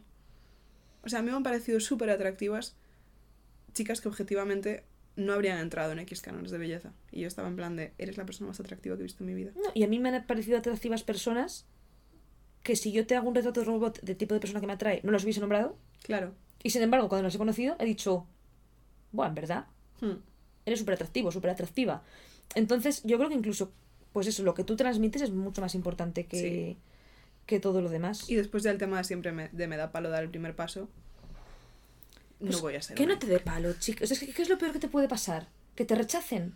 Sí, básicamente. Claro, y que pues lo pones en tu libreta de, de- de destrozos, de como lo de Sara. Dices, me rechazó un tío que me la sudaba, o una tía en tu caso. Sigues con tu vida. Es que anda que no pasan cosas graves en el mundo de verdad. O sea, anda que no están pasando barbaridades. Yo entiendo el drama. Pero tienes que asumir que, eh, citando el refrán popular, un refrán que siempre me ha preocupado un poco porque nunca lo he terminado de entender. Nunca llueve a gusto de todos. Quien no llora no mama. Ah. Es como que, ¿Bebés? claro, tiene- es como que tienes que pedir las cosas. Nunca había valorado que fuera un bebé. ¿En serio? Pensaba que eran personas adultas y era... Pero O sea, no, no hablaba de felaciones, pero pensaba que era... No sé, me no, no sé qué pensaba Sara. Pero no, lo que quiere decir es tienes que pedir las cosas que quieres, porque si no, Claro. si no lloras, no te ponen la teta en la boca. Porque eres un bebé. La forma en la que jamás había pensado que se refrán... O sea, Pero porque nunca lo habías pensado, en general, Sara. pero porque me sonaba... me sonaba un poco bíblico. En plan, como que... eh, A Dios rezando y el mazo dando. En plan, rollo, esa energía de... Si, si, si lloras, Dios te dará cosas. En plan, No, te juro que hasta hace, hasta hace cinco minutos no había... No pasa nada, es otra reflexión. quien no llora no mama, chicos. Lo cual me parece mucho menos creepy sabiendo que... Espera, antes vi una keyword por aquí que me triggereó, que era alguien... No sé si voy a leer la pregunta, porque no sé si... Bueno, no sé dónde está. Era alguien que ponía, hola, soy de Berta Mirans, y quiero mandarle un saludo, porque Berta Mirans es un- una mini ciudad que está al lado Ah. de mi pueblo. Pues un saludo. Nada, es una ciudad dormitorio al lado de Santiago de Compostela. Bastante agradable, la verdad, es un sitio agradable. Estoy intentando saltar las que son muy parecidas entre sí, o que son los mismos temas otra vez. Todos son, no sé cómo ligar con gente, no sé cómo hacer amigos. Es que... Y se lo preguntáis a Marina que no quiere hacer amigos y a mí que no sé ligar con gente. Bueno, yo tampoco sé ligaría con gente. Llevo cinco años en pareja. Pero tú ya has ligado todo lo que tenías que ligar. No, o eso es tu verdad, trabajo ¿eh? aquí Ya se basta. ha terminado. No, no, y tanto, vamos. O sea, enterrado y para siempre. Nos preguntan si qué consejos daríamos sobre sexo, Sara. Más allá de solo si es sí y usad protección. Un poco de salseo, nos pide. ¿Qué consejo le darías a alguien aparte de solo si es sí y usa protección? Es que tengo tan poco salseo. En plan. No tienes nada. no, tengo un tema, que es un tema que siempre. Papá, si estás escuchando este episodio en voz alta en el salón con Alexa, ponte otro. con todo el cariño del mundo. o sea, un beso a toda mi familia, pero este no es episodio, escuchar en voz alta en el salón. No, eh, este es un tema que me lleva molestando mucho tiempo. Molestando. Bueno, es que lo hablamos el otro día con Carla. El tema de la obsesión de los tíos con durar. Ah, ya. Esto es algo que sin irme ni venirme especialmente. Es verdad, que ni te va ni te viene. me frustra a nivel antropológico. Diría que es otra hiperfijación que tengo, como el canibalismo y el cruising. No, yo creo que, o sea, es al final, pues, un canon que se les impone, igual que a nosotras se nos impone. ¿Por qué esta narrativa de tíos ciseteros agobiadísimos mientras follan con tías, obligándose a sí mismos a disociar o concentrarse en cosas que no tienen nada que ver con la relación sexual, como la alineación del Real Madrid, los números primos del 1 al 211, cuando es muy probable que si estamos hablando de penetración, que es de lo que estamos hablando habitualmente, que es en lo que los tíos cis se esfuerzan por durar, es muy probable que ni siquiera esté siendo especialmente placentera por ser más larga. En plan, entiendo este esfuerzo por mantenerse cuando es algo en la que la otra persona te está diciendo, no pares. Claro. Pero en este caso, no lo entiendo, creo que no tiene sentido que estéis ajenos a la experiencia por hacerlo más largo cuando la otra persona probablemente no esté disfrutando tanto y le da igual que sea más largo o no. Y creo que parte de la base de esta idea de que el sexo acaba cuando el hombre se corre. Y estáis como intentando evitar lo inevitable, como en plan de es que no quiero que se acabe ya. Pues que no se acabe. Hagamos otras cosas. Sí, no sé, o sea, yo, esto lo hablamos justo el otro día, yo creo que viene también mucho del tema de que mm, al final terminar pronto es un poco como de niño de 14 años que nunca ha visto una teta y que entonces es como que no se puede controlar y parece como que si duras mucho es en plan, esto es mi día a día, estoy acostumbrado. Pero es que, es, que parece que te la pela. Sí, o sea, yo, yo esto lo he hablado varias veces con amigas y con amigos también diciendo, es que si duras mucho siento que no te gusto, en plan, Claro. no- no te gusto. O, a ver, a mí es que me rayaría mucho estar teniendo relaciones sexuales con una persona que está disociando. En plan, que está concentrado pensando ingredientes para hacer caldo de repollo o que está pensando en cosas feas incluso. Sí. En plan, Mi abuela mi muerta. abuelo. Es como, eh, ¿puedes estar en lo que No, estamos? Yo prefiero 100% que el polvo dure 30 segundos y que estés aquí presente conmigo, viviendo el momento, a que dure 20 minutos porque en realidad estás pensando en Zidane. Correcto. Es que es- esto es, es- es un O tema sea, es que me sentaría fatal. Claro. Tipo, yo estoy aquí viviendo el momento, dándolo todo, y tú estás con la cabeza en... Chico, Mm, No, no, no, no. No hagáis eso, en general. Porque ya os lo digo, en plan, sin conocer. Es que no sé cuántos tíos heteros nos escuchan. Pero sin conocer a vuestras novias, estoy segurísima de que vuestras novias preferirían que estuvierais de lo que estáis. Y que si acabáis antes de lo mm, previsto, pues se hacen otras cosas. Y la vida sigue. sí. Y no estás pensando en la alineación de Serbia. Que es algo que me, es que me ofendería muchísimo, te lo juro. Es un buen consejo. Tienes toda la razón. Sí, aquí he metido mi TED Talk. Está bien. No tengo mucho más. En plan, que no lo hagáis como una especie de autocastigo. En plan, que no lo hagáis como compulsivamente para tratar de conseguir una autoestima que se debería trabajar de otras formas y que puede hacer que a posteriori os sientáis mal por ello. Sí, yo, mi, mi consejo es que si sentís la necesidad de acostar a muchas personas, con muchas personas, simplemente os planteéis por qué. Porque igual os lo planteáis y decís, no, Porque es me porque me, mola. gusta y Mm, me lo paso bien. rollo. Perfecto, me parece bien.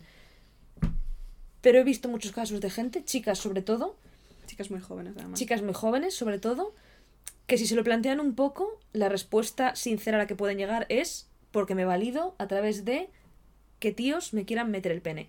Y es muy triste, y no te va a hacer bien, y dentro de unos años te vas a sentir súper sucia.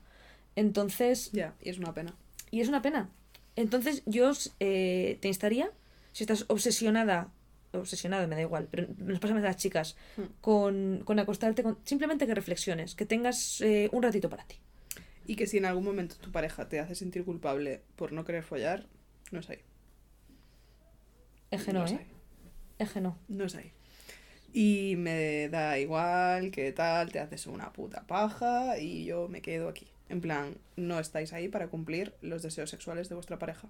No habéis firmado ningún contrato de esclavitud que os obligue a tener relaciones sexuales con ella si no queréis. ¿Quién lo hizo eso? ¿El marido de quién? Eh, Jennifer López. No me acuerdo. Se hizo viral hace unas semanas, pero no me acuerdo. Pero es muy chungo porque genuinamente alguna gente te lo defiende. En plan de, es que mi novia está para eso. Y es, es que, te lo juro, en plan, no quiero... Es que sé, sé exactamente, en plan, no quiero decir, no entiendo por qué, entiendo por qué, porque así funciona el patriarcado. Pero no me coge en la cabeza a tal nivel querer follar con alguien que no quiere follar contigo. Yo es que no lo entiendo. Es una cosa que me resulta tan repulsiva, en plan, la idea de que la otra persona no quiera tocarme y estarle obligando, en plan, es que no, es que me vuela, de verdad, me vuela. Sí, no sé en qué momento a mí me pondría a excitar la idea de acostarme con alguien que sé que está ahí obligado. Sí. Pero es que incluso, te lo juro, como absoluto sociópata que te la suda, como que la otra persona esté sufriendo, me parece tan humillante para ti mismo. Ya. En plan, estar pensando, esta persona le doy asco. Y aún así, la voy a obligar. No me coge en la cabeza. No me coge en la cabeza. Entonces, de verdad, nunca os sintáis obligadas, porque estereotípicamente os va a ser tal, a tener relaciones sexuales con vuestra pareja porque esté horny. En plan, las relaciones sexuales de una pareja deben estar dictadas por la persona con menor deseo sexual, no por la persona con mayor. Hasta aquí mi TED Talk. Muchas gracias, Sara. Es que tienes razón en todo lo que dices y cada vez que hablas salen verdades por tu boca. Es que pienso mucho en, en el sexo para lo poco que lo practico. Pero porque, joder, me pone muy triste que sea un tema feo para tanta gente. Llevamos una hora y diez ya. Sí, sin haber dicho prácticamente nada. Porque así son los consultorios. Venga, voy con la última pregunta, chicas. Porque entre las recomendaciones, o sea, suficiente para ser un... Mis recomendaciones van a durar 20 segundos. Perfecto. Perfecto. Rapidez. A chuparla. Qué cara de lástima.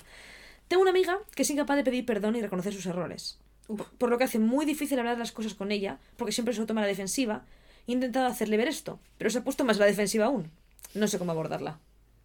Ya, la verdad, suena complicada, ¿eh? Yo tampoco sé cómo abordarla. Hasta Eh, aquí. Bueno, chicos, las- A ver. Yo creo que intentaría entender por qué es así. En plan, intentaría como...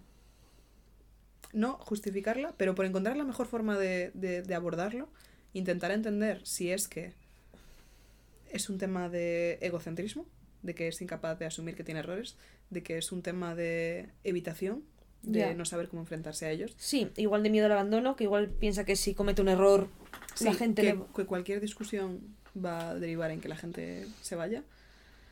Y en base a eso, o sea, igual otra cosa que haría es. Es que, claro, sin, es que no lo digo en plan rajar, pero hablarlo con otra gente cercana a ella Ya. para ver si es un problema. Personal. Sí, es que no. Es que pone que esa persona ha intentado hacérselo ver. Claro, o sea, no te quiero agobiar en plan de. Obviamente es un problema que tiene contigo. Pero igual, tiene otras amigas que te dicen, Buah, a mí me pasaba un poco con ella. Y la verdad es que desde que lo llevo desde este punto, Ya. es mucho más fácil. En plan, igual el problema es decírselo en caliente. Hmm. Igual el problema es la forma de expresárselo. Igual el problema es que justo en concreto este tipo de errores, que tampoco sabemos qué errores son, justo en concreto este tipo de errores son un tema súper triggering que no quiere tratar de ningún tipo de forma. Sí, pero hablarlo con otras amigas que tengas en común con ella, yo creo que tiene bastante sentido. Sí, para entender si alguien tiene la solución y Hmm. para como valorar en plan qué está pasando exactamente, en plan de dónde viene esta reticencia por su parte. En general es que a mí Todo me... es hablarlo. La gente que le cuesta pedir perdón es mi tipo de gente menos favorita. No mi tipo, o sea, hay gente que me gusta todavía menos, como los asesinos. Hitler. Los, Hitler los no putos hippies nada. de los cojones, Los putos hippies, los que hacen el Camino de Santiago, los que hacen el Camino de Santiago. están ahí, ahí con los que no saben No, pero realmente, o sea, siento que el hecho de saber reconocer errores y pedir perdón habla muy bien de las personas. A mí me cuesta a veces y, y creo que parece que es por orgullo. Y no es tanto por orgullo como que a veces me siento que tengo que tener siempre la razón porque es lo único que tengo en la vida y que no, pero como que tengo que saberlo siempre todo y tengo que hacerlo siempre todo bien porque me, me, me concibo a mí misma desde esa perspectiva, en plan de no puedes cometer errores.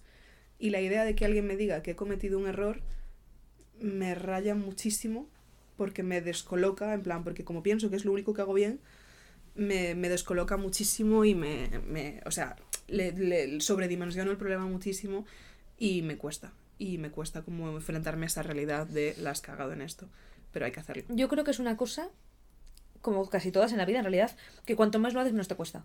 Hmm. Y por ejemplo, en, en el caso de tener pareja, que es una cosa que se suele dar más a menudo que con amigas, el hecho de cagarle y tener que pedir perdón porque contestas mal, porque no hiciste algo, por lo que sea, creo que es una cosa que cuando ya te acostumbras y ves también muchas veces lo fácil que todo se resuelve Hmm.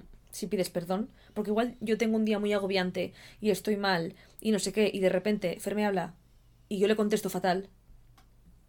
Es una cosa que si yo no le pido perdón, igual nos pasamos la tarde enfadados y de mala leche, y que en cambio, si me acerco al puto minuto y le digo, perdona cariño, es que no sé, perdona por hablarte así, se acabó el problema. Entonces, yo siento que es una cosa que en cuan- cuanto más lo haces y más te acostumbras a decir, oye tía, perdón, y te das cuenta de que eso calma todo mucho, te vicias Hmm. dices, es que vivo más tranquila.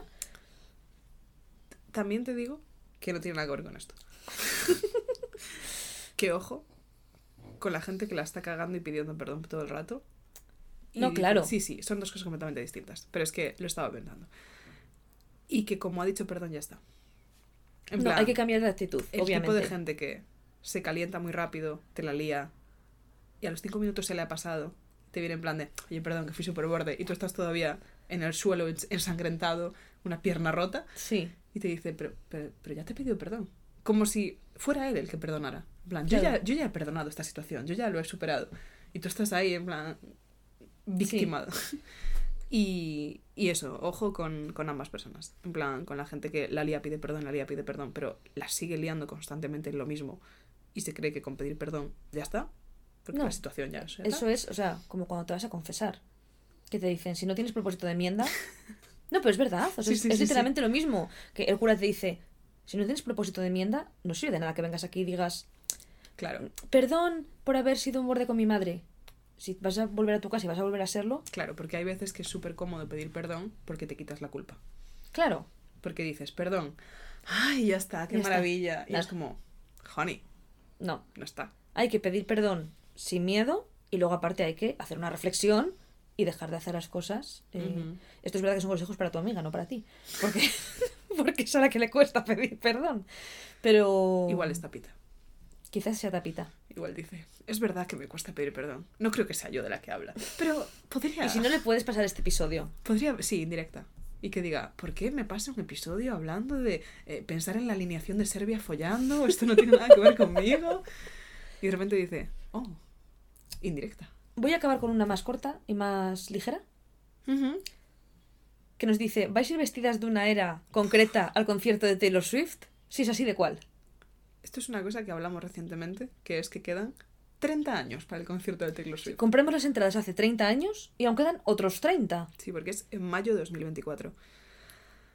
No lo he empezado a pensar porque no me quiero agobiar. Porque la gente en Estados Unidos se flipó muchísimo. No, la gente está muy loca. O sea, la gente. O sea, a mí me gustaría, obviamente, lo hablaba el otro día con Elena, con una compi de trabajo, que ya va al de Lisboa, me parece, que decíamos, a ver, no queremos ir a concierto como iríamos a la oficina, pero tampoco queremos volvernos locas y de repente ser ninfas, ¿sabes? No, en es plan... que- o sea, a mí me haría gracia ser ninfa un poco, pero también es verdad que los conciertos, y mira que vamos a gradas, Sí, sí. pero la gente que va a pista vestida como va, con unos tacones brutales, No. con bodies súper apretados, Yo, tienes que tener un commitment importante. a nivel de eras, siento que me hace gracia eh, la era red, porque me recuerda muy a Polaroid 2014, tipo, esa era me gusta. La era de reputar La era de reputar, va a reputar, No, ha reputado. Me gusta también. Aunque mi armario es full folklore, la verdad. Sí, tú eres muy Eh, folklore girly. A mí me haría gracia hacer algo Midnights. En plan, porque son como colores muy en plan, estoy pensando en violetas, estoy pensando en Sí, lavender haze, en plan, Es chulo. podría ser guay. O sea, me flipa la gente que literalmente copia los bodies que se pone Taylor. yo he visto locuras. Una zumbada que dos días antes Taylor se cambió el body y en dos días hizo el body nuevo y llegó con el body nuevo a tiempo. No, no, me parece.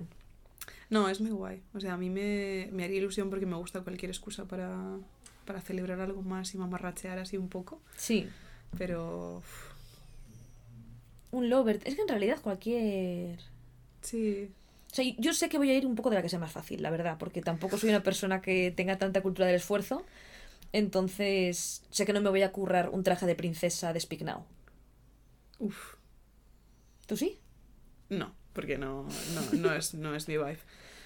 Pero es muy guay. O sea, me gusta eso, cualquier excusa de la gente para disfrazarse y para hacer manualidades y en plan, pues como los friendship bracelets, en Sí. plan, eso sí que voy a hacer. Coquetas y bravas, coquetas y bravas, coquetas y bravas. Y un QR.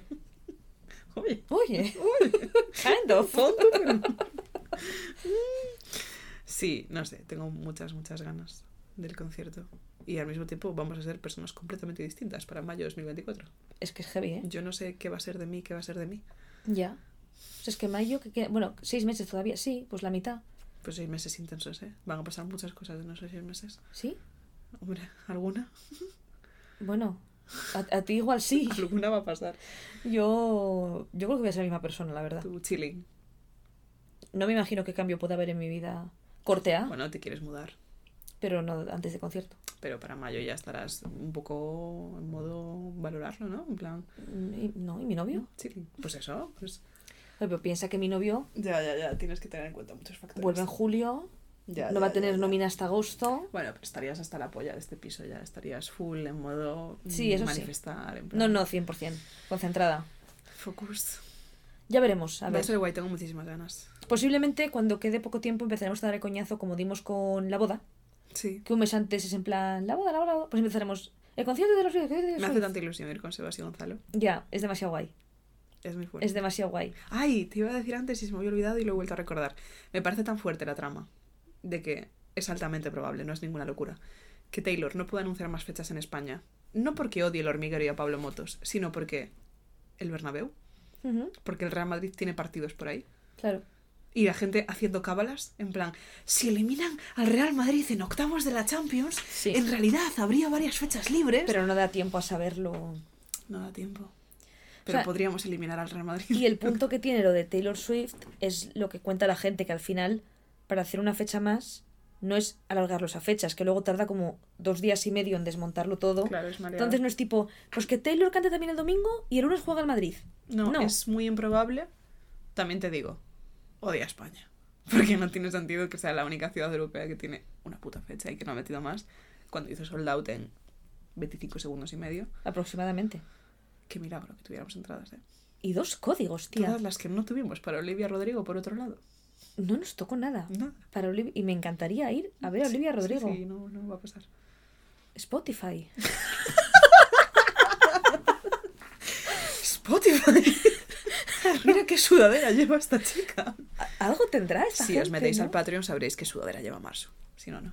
Si no, pagad para ver mi Si no, outfit. preguntadle a Spotify qué sudadera lleva. Eh, no sé. En fin, Os iremos enseñando fotos Os- de los friendship bracelets eso es. y los outfits. Iremos poco a poco avanzando. Qué chulo. Y yo por mí, el- o sea, si quieres, os recomiendo algo, chicas. ¿Qué nos recomiendas? Pues espera, que, Pero, que lo pienso. ¿Tienes o se te ha olvidado? Eh, es que antes, fugazmente pensé, ¿puedo recomendar esto? Pero ahora ya no lo Ay, yo antes fugazmente también pensé algo que podías recomendar tú. ¿Yo? Sí, y se me olvidó. Y pensé, ay, ¿cómo es que Marsu no recomienda esto? Chicas, este es el episodio peor preparado de nuestra historia. Sí. Yo sí tengo algo. Ah, venga. Es muy tonto. Como tú. La gente del Patreon, ya, perdón, estoy muy pesado hoy. Eh, ¿Pintarse los labios? Ah, Eh, yo nunca me había pintado los labios. En plan, yo nunca me había maquillado mucho. En plan, lo máximo que he llegado a hacer es eh, raya y rímel, porque soy una chica básica, que era emo. Entonces mis conocimientos de emo me llevan a raya y rímel, pero no, no más.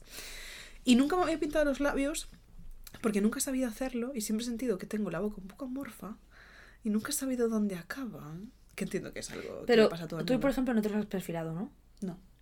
Ahora ya se nota.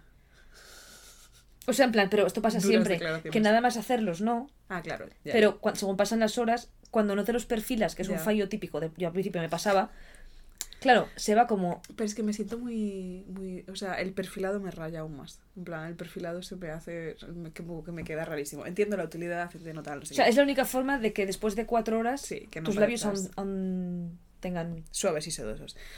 Pues, no sé, me pinté los labios. Es que coincidí con gente que llevaba como los labios pintados de negro. Y yo dije, Wow. lo guay que eres. En plan, el rollo que tienes, lo mucho que todo el mundo sabe que eres esa zorra. Y como que se lo dije, en plan de... Está reputando. Estás reputando muchísimo, eres esa zorra. Y me dijeron, pero píntatelos. Y yo en plan de, es que no soy esa zorra. En absoluto lo soy, de hecho. Fake it until you make it. Y sí, y sí, un poco sí. y hace unos días, es que no sé cuándo fue la primera, o sea, es, creo que es como la cuarta vez que me pinto los labios, ¿eh? tampoco nos flipemos. No es que haya sido un cambio en mi vida y desde entonces todos los días. Pero sí que es verdad que de vez en cuando digo, ¿por qué no? Y digo, Carla, dame tu pintalabios, porque yo no tengo ninguno. Y Carla tiene uno muy bonito, que es el que llevo puesto ahora.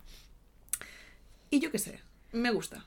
O sea, yo creo que el, el tema del maquillaje sirve por una parte, puede servir para verte mejor, inseguridades, bla, bla, bla. Pero luego tiene otra parte que sirve, en mi caso, como los outfits, para hacer un fake it tipo, un pintalabio rojo, siempre vas a ser una zorra poderosa. Claro, es que a mí me gusta este en concreto porque es bastante cantoso. En plan, Sí. no es precisamente un gloss suave, en plan, es un pintalabios que se ve Claro, tiene labios rojos de putón, Sí, sí. sale ahora mismo. exageradamente. Y, y igual me estoy autoconvenciendo para lidiar con las contradicciones de ser una chica. Pero me gusta pensar que los tíos siempre dicen en plan de, oh, odio los pintalabios exagerados, yo solo quiero una chica natural, no sé qué, no sé cuánto. Y me gusta la idea de que, ya que me estoy pintando los labios, es muy probable que digan, ah, jamás me liaría con una chica. Tampoco va a pasar, José Ramón. Pero no sé, me, me, hace, me hace gracia. Y me siento esa zorra. Sí que lo es. Entonces, os recomiendo que probéis. Sea cual sea vuestro género, sea cual sea vuestra identidad. Que probéis. Porque automáticamente, creo que fue Macy Williams, la actriz de Juego de Tronos, que dijo una vez que era increíble cómo podías tener la peor puta cara del mundo y estar de resaca y tener como los ojos mal desmaquillados de la noche anterior. Que si te ponías un pintalabios, ya parecía que tenías tu mierda un poco junta. Hay ciertas cosas, es como lo de tener las uñas bien hechas. Tú tienes un día de mapache absoluto, lo que sea, pero tú te miras las manos y llevas... no- Las- No, es tu caso ahora, el mío tampoco. Para el Patreon, os enseño mis uñas. Tiene un poco de todo. Sí. Pero tú te miras las manos así y ves las uñas bien hechas y dices, tengo mi mierda junta. Estoy preparada. Estoy preparada. Soy esa zorra. Sí que lo soy. Sí. Entonces, son como pequeñas cosas que una puede hacer en su día a día. No Para tanto por un tema estético, sino por un tema de decir, aquí estoy, mírame, mis uñas son fantásticas. Te ha salido un mazo acento gallego. ¿no? Mis uñas son fantásticas. Me merezco todo lo bueno que me pase. Sí, sí, sí. Pues yo eso, nada. Si me veis con pintalabio de zorra en algún punto, pues sabed que me estoy sintiendo. Ay, yo tengo una recomendación. Dale. Eh, un rascador de lengua. Ah, ya sé qué recomendación. O sea, Pues ahora estoy con mi rascador de lengua. ¿Cuál es la otra? A ver. no, si querías comentar algo de tu escapada romántica. Ah, esa es buena. ¿Verdad? Pero vamos por partes. Primero os recomiendo mi rascador de lengua. Ajá. Tú no sé si sabes, Sara. Que el 80% de las bacterias, Se acumulan según 9 de cada 10 dentistas, en la lengua. eh, sí me gustaría. ¿Qué pasa? Me da muchísimo asco. Sea, ¿Por qué motivo? me da mucho asco cepillarme. O sea, lo he hecho alguna vez uh, con el cepillo.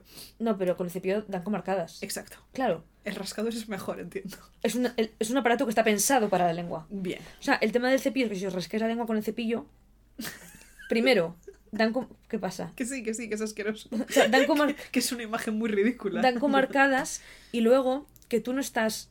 O sea, el rascador... Bueno, pues googleadlo, coño. Rascador de lengua. Es como un molde de galletas. Sí, es como un, un metal que tú lo que haces es arrastrar hacia abajo de la lengua y luego tirarlo. Por tanto, las bacterias que tienes no es que te las estés esparciendo por la lengua con el cepillo mientras tienes arcadas, que es un sinsentido completo, Redistribúyete las bacterias con claro, este nuevo cepillo. sino que es un tema de que realmente te quitas las bacterias y las echas. Bueno, las bacterias y la mierda que tengas ahí. También está como muy comprobado que muchas veces el mal aliento está mucho más asociado a lo de la lengua que a Es de otras las cosas. cosas que más miedo me dan en el mundo. Tener mal aliento. Y yo he de decir, obviamente no he medido mis bacterias antes y después de usarlo, pero sí que ¿Tu tengo, tengo la lengua mazo más rosa, ¿Ah, sí? que ese color del que debería de ser tu lengua si no está hecha una mierda. Que no juzgo porque sé que todos tenemos la lengua medio blanca. Tío, yo tengo cicatrices en la lengua de cuando tenía... Dios mío, Capri está durmiendo debajo de la mesa y ronca. De cuando tenía el aparato, yo tenía el mítico metal que estaba arriba en el paladar y tengo literal la cicatriz, en plan, y se me nota en la lengua. ¿En y serio? es como... Esto no debería haber cicatrizado ya, o sea, tenemos unos años. Pues igual lo pruebo. Eh, cu- cuesta un euro, chicos. O sea, no, no, no- es como nuestro Patreon. Sí.